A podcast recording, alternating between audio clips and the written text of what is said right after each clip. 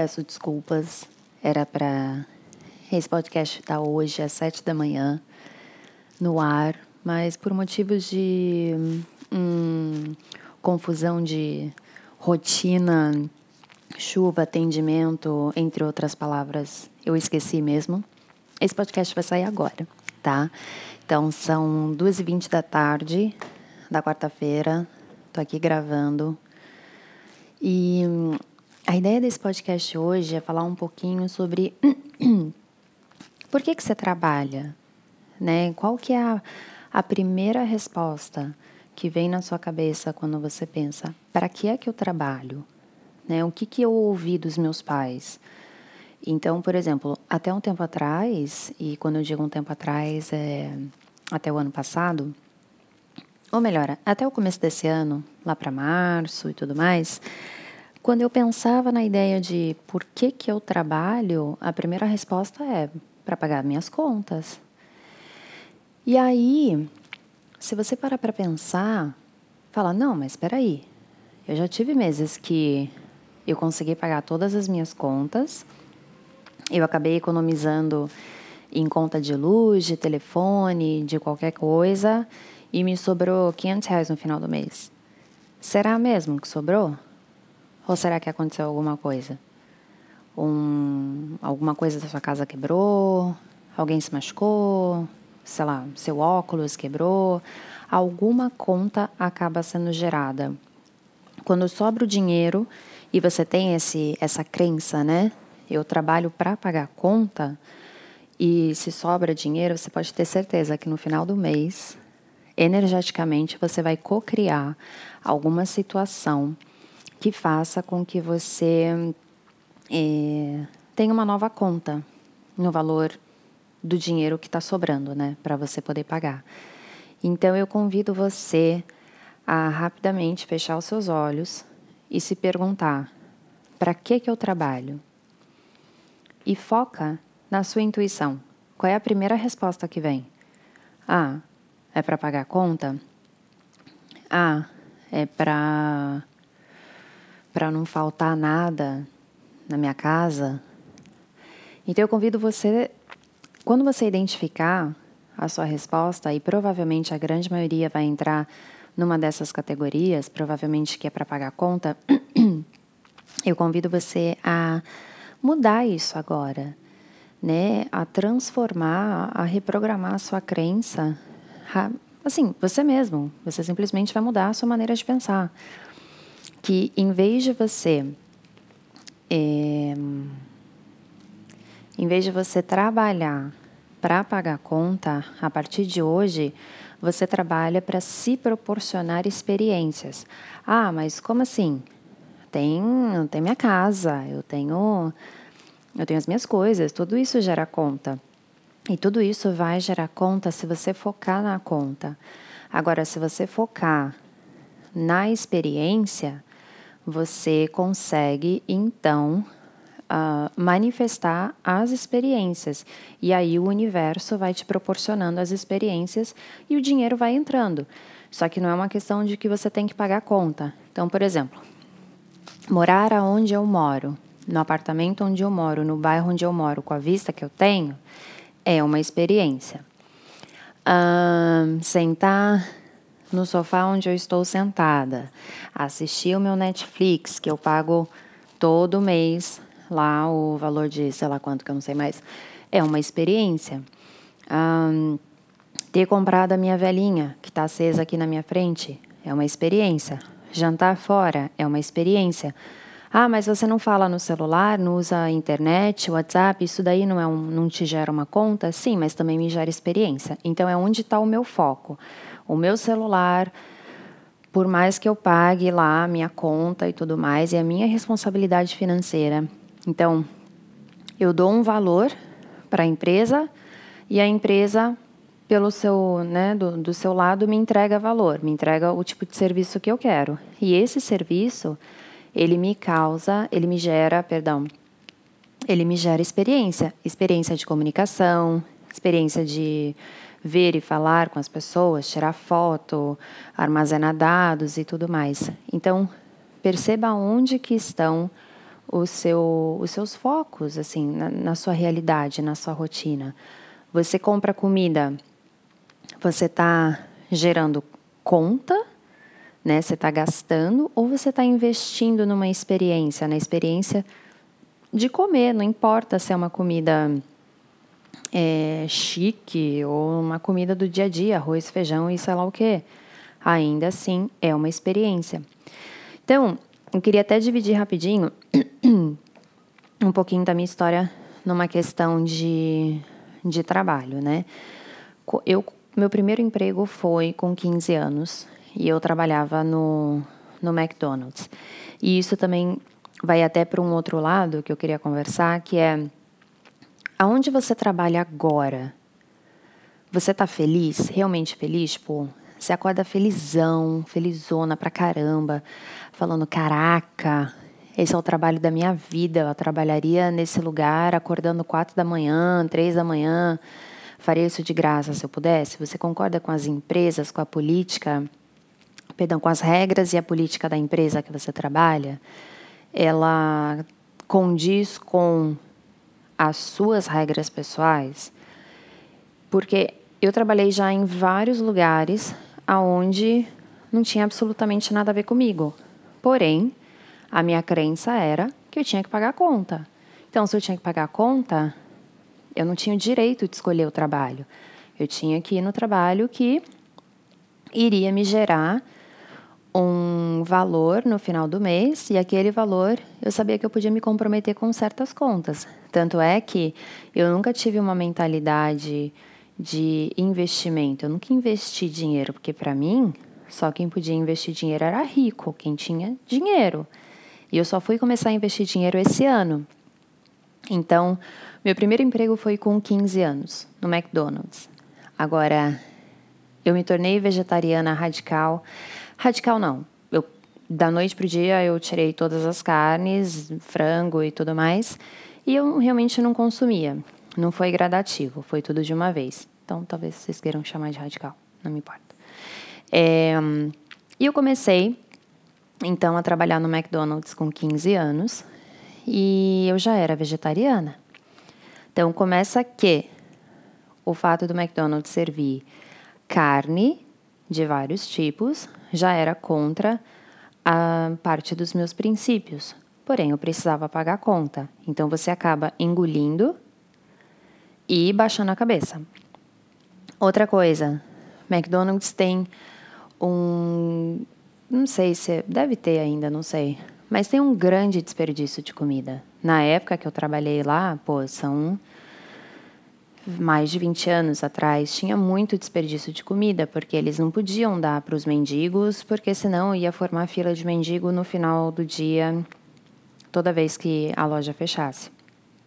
E eu, porque eu vim de uma família com escassez financeira que não tinha o que comer, uma época da minha vida, a gente precisava comer o que uh, os meus tios proporcionavam a gente na cesta básica. Então, a gente teve uma época que a gente não podia escolher o que queria comer, era aquilo e ponto final. Então, o fato de ter o desperdício da comida, assim, mexia demais comigo. Me deixava muito, muito, muito, muito mal. Enfim, saindo de lá, alguns anos depois, eu fui trabalhar numa academia grande em São Paulo. E hum, foi muito bacana foi quando eu realmente comecei a ter mais contato com essa questão da atividade física. Mas ali eu me sentia completamente um peixe fora d'água, sabe? Eu, eu lembro que tinha uma coordenadora que trabalhava comigo na recepção. Ela era coordenadora de recepção e eu fui muito humilhada por ela. Eu e uma outra amiga minha que é do Ceará. Então, assim, de coisas absurdas que eu ouvia.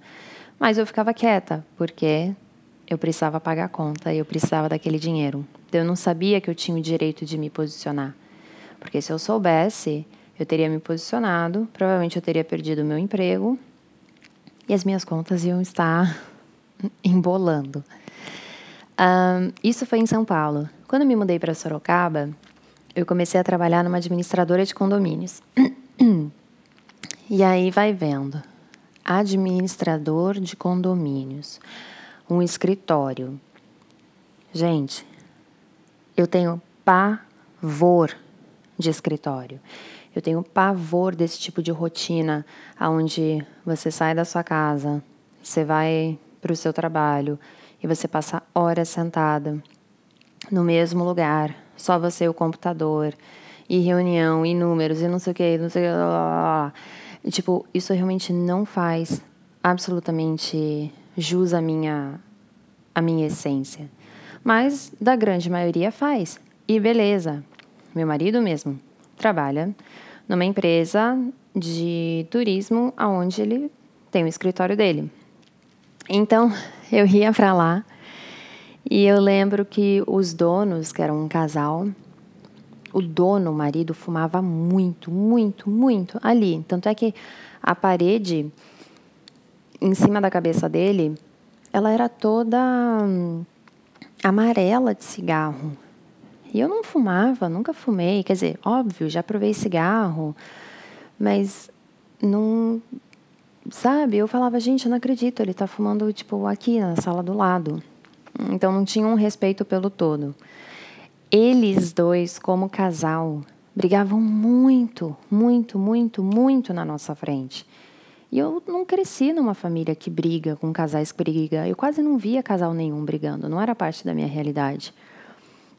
E ele tratava ela muito mal na frente de todo mundo. Então, mais uma vez, eu estava trabalhando num lugar onde não tinha absolutamente nada a ver com as minhas regras. Mas eu estava lá. Eu preciso trabalhar, porque eu tenho conta para pagar. E aí, num belo dia, eu fui fazer um intercâmbio em 2006. Morei nos Estados Unidos por sete anos. E hum, eu fui morar na casa de uma família americana bem tradicional, bem amorosa, porém muito conservadora. Muito conservadora mesmo. Eu tinha até medo de falar que eu tinha tatuagem. Eu até omiti isso na época. E aí, eu lembro que coisas que ela exigia de mim como para morar na casa dela, assim, ela fazia muitos jantares desses chiques que tinha nomezinho e tudo mais. E aí eu lembro que teve um jantar específico do Dia de Ação de Graças, que acontece em novembro, e tinha o meu nome. Eu sentei, ela me, incluía em todos os eventos familiares. Ela tinha muito orgulho de me apresentar para as pessoas. Ela falou assim: tem é, French cheese, né? Tem esse queijo francês aqui para você comer. E tem sparkling water, que é água com gás. E aí eu olhei para ela e eu, ah, tá, obrigada. Pô, eu, cre... eu vim de uma família que a gente comia mussarela fatiado, cara. Tomava água da torneira. Eu não cresci comendo essas coisas. E aí, aquilo me marcou muito até hoje, talvez até uma coisa que eu preciso trabalhar, que ela falou assim que eu tinha que ter os gostos um pouquinho mais refinados para estar tá morando ali na casa dela. Enfim. E aí, então isso já começou com uma questão de julgamento. E aí mais uma vez eu me vi trabalhando no intercâmbio para poder pagar as minhas contas, porque eu queria comprar coisas e aquilo me gerava conta. E aí teve uma outra vez que ela me levou na Gap e gastou 300 dólares em roupas. Eu, eu parecia um, uma boneca, porque ela saía me vestindo e falava: a partir de hoje é só essas roupas que você vai usar para buscar os meus filhos na escola. Você não vai mais de chinelo, você não vai mais de jeans, você não vai de regata, você não vai usar isso, você não vai usar aquilo. Você vai usar essa camiseta com gola alta, você vai usar essa calça cargo, você vai usar. E aí, tipo, era só roupa de quem trabalhava em escritório. Obviamente, eu não tenho nada dessas coisas hoje.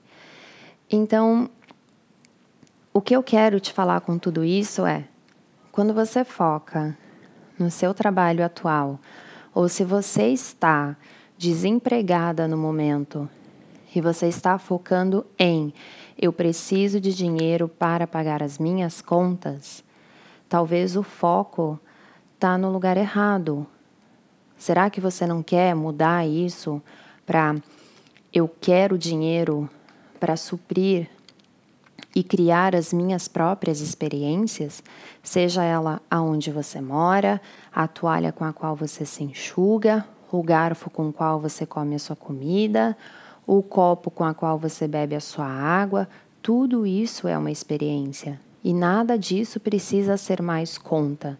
Porque se você só focar nisso, é só isso que você vai ter.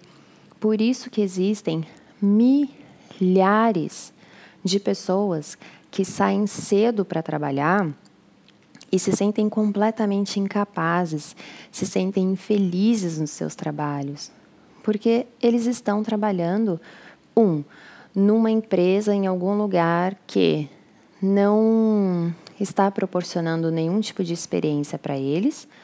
Dois, num lugar, porque eles não estão focando na experiência, tá? Dois, trabalhando num lugar onde as regras são totalmente contra a sua essência real, o valor da sua essência. E três, as pessoas estão focadas em pagar conta. Quando você faz aquele exercício do primeiro episódio do seu propósito e você descobre que você pode sim ganhar dinheiro, e aí você ouve o segundo que fala do dê valor e receba valor, caramba, é possível você ser o seu próprio chefe. É possível você proporcionar experiências para você sem precisar gerar contas. É possível você criar as suas regras e viver num mundo, se tornar um, né, um, uma empreendedora, num mundo onde você tem as rédeas, você cria as regras e nunca mais ninguém vai se impor te, te questionando se o que você está fazendo é certo ou errado, porque você é sua própria chefe. Só você sabe o que você passou para poder fazer isso. Então, por exemplo, as pessoas pouco me julgam agora pouquíssimo, pouquíssimo. Eu acho que eu nunca mais ouvi que a minha aula era cara, nunca mais ouvi que os meus serviços eram caros, nunca mais ouvi do tipo, caramba, você não trabalha? E tem dois dias que eu estou na minha casa. Hoje eu fiz uma sessão de Teta Healing e dei uma aula de yoga. Acabou meu dia. E aí estou aqui gravando. Mas isso faz parte da realidade que eu criei para gerar as experiências que me trazem prazer. Por isso, quando você encontra finalmente o seu propósito, você cria as regras, você se vê como uma marca, você se torna a sua própria empresa, você para de trabalhar para pagar a conta, você começa a gerar as suas próprias experiências. E aí você pode fazer coisas para contribuir com as outras pessoas. Um podcast, por exemplo, que me exige tempo, é, investimento de equipamento, de aprender como que hum, mexe nesse troço que eu não sei mexer ainda para editar, mas vai desse jeito mesmo, que é como se vocês estivessem aqui na minha casa. Então, quando você encontra o seu propósito, e a gente sabe que o propósito ele está, né, o propósito coletivo, ele está relacionado em fazer o bem para o outro. E se você faz o bem para o outro, você está fazendo bem para você mesmo. Então, você não existe é, trabalhar além. Eu poderia fazer o que eu faço 24 horas por dia, porque eu amo isso aqui. Eu amo ajudar.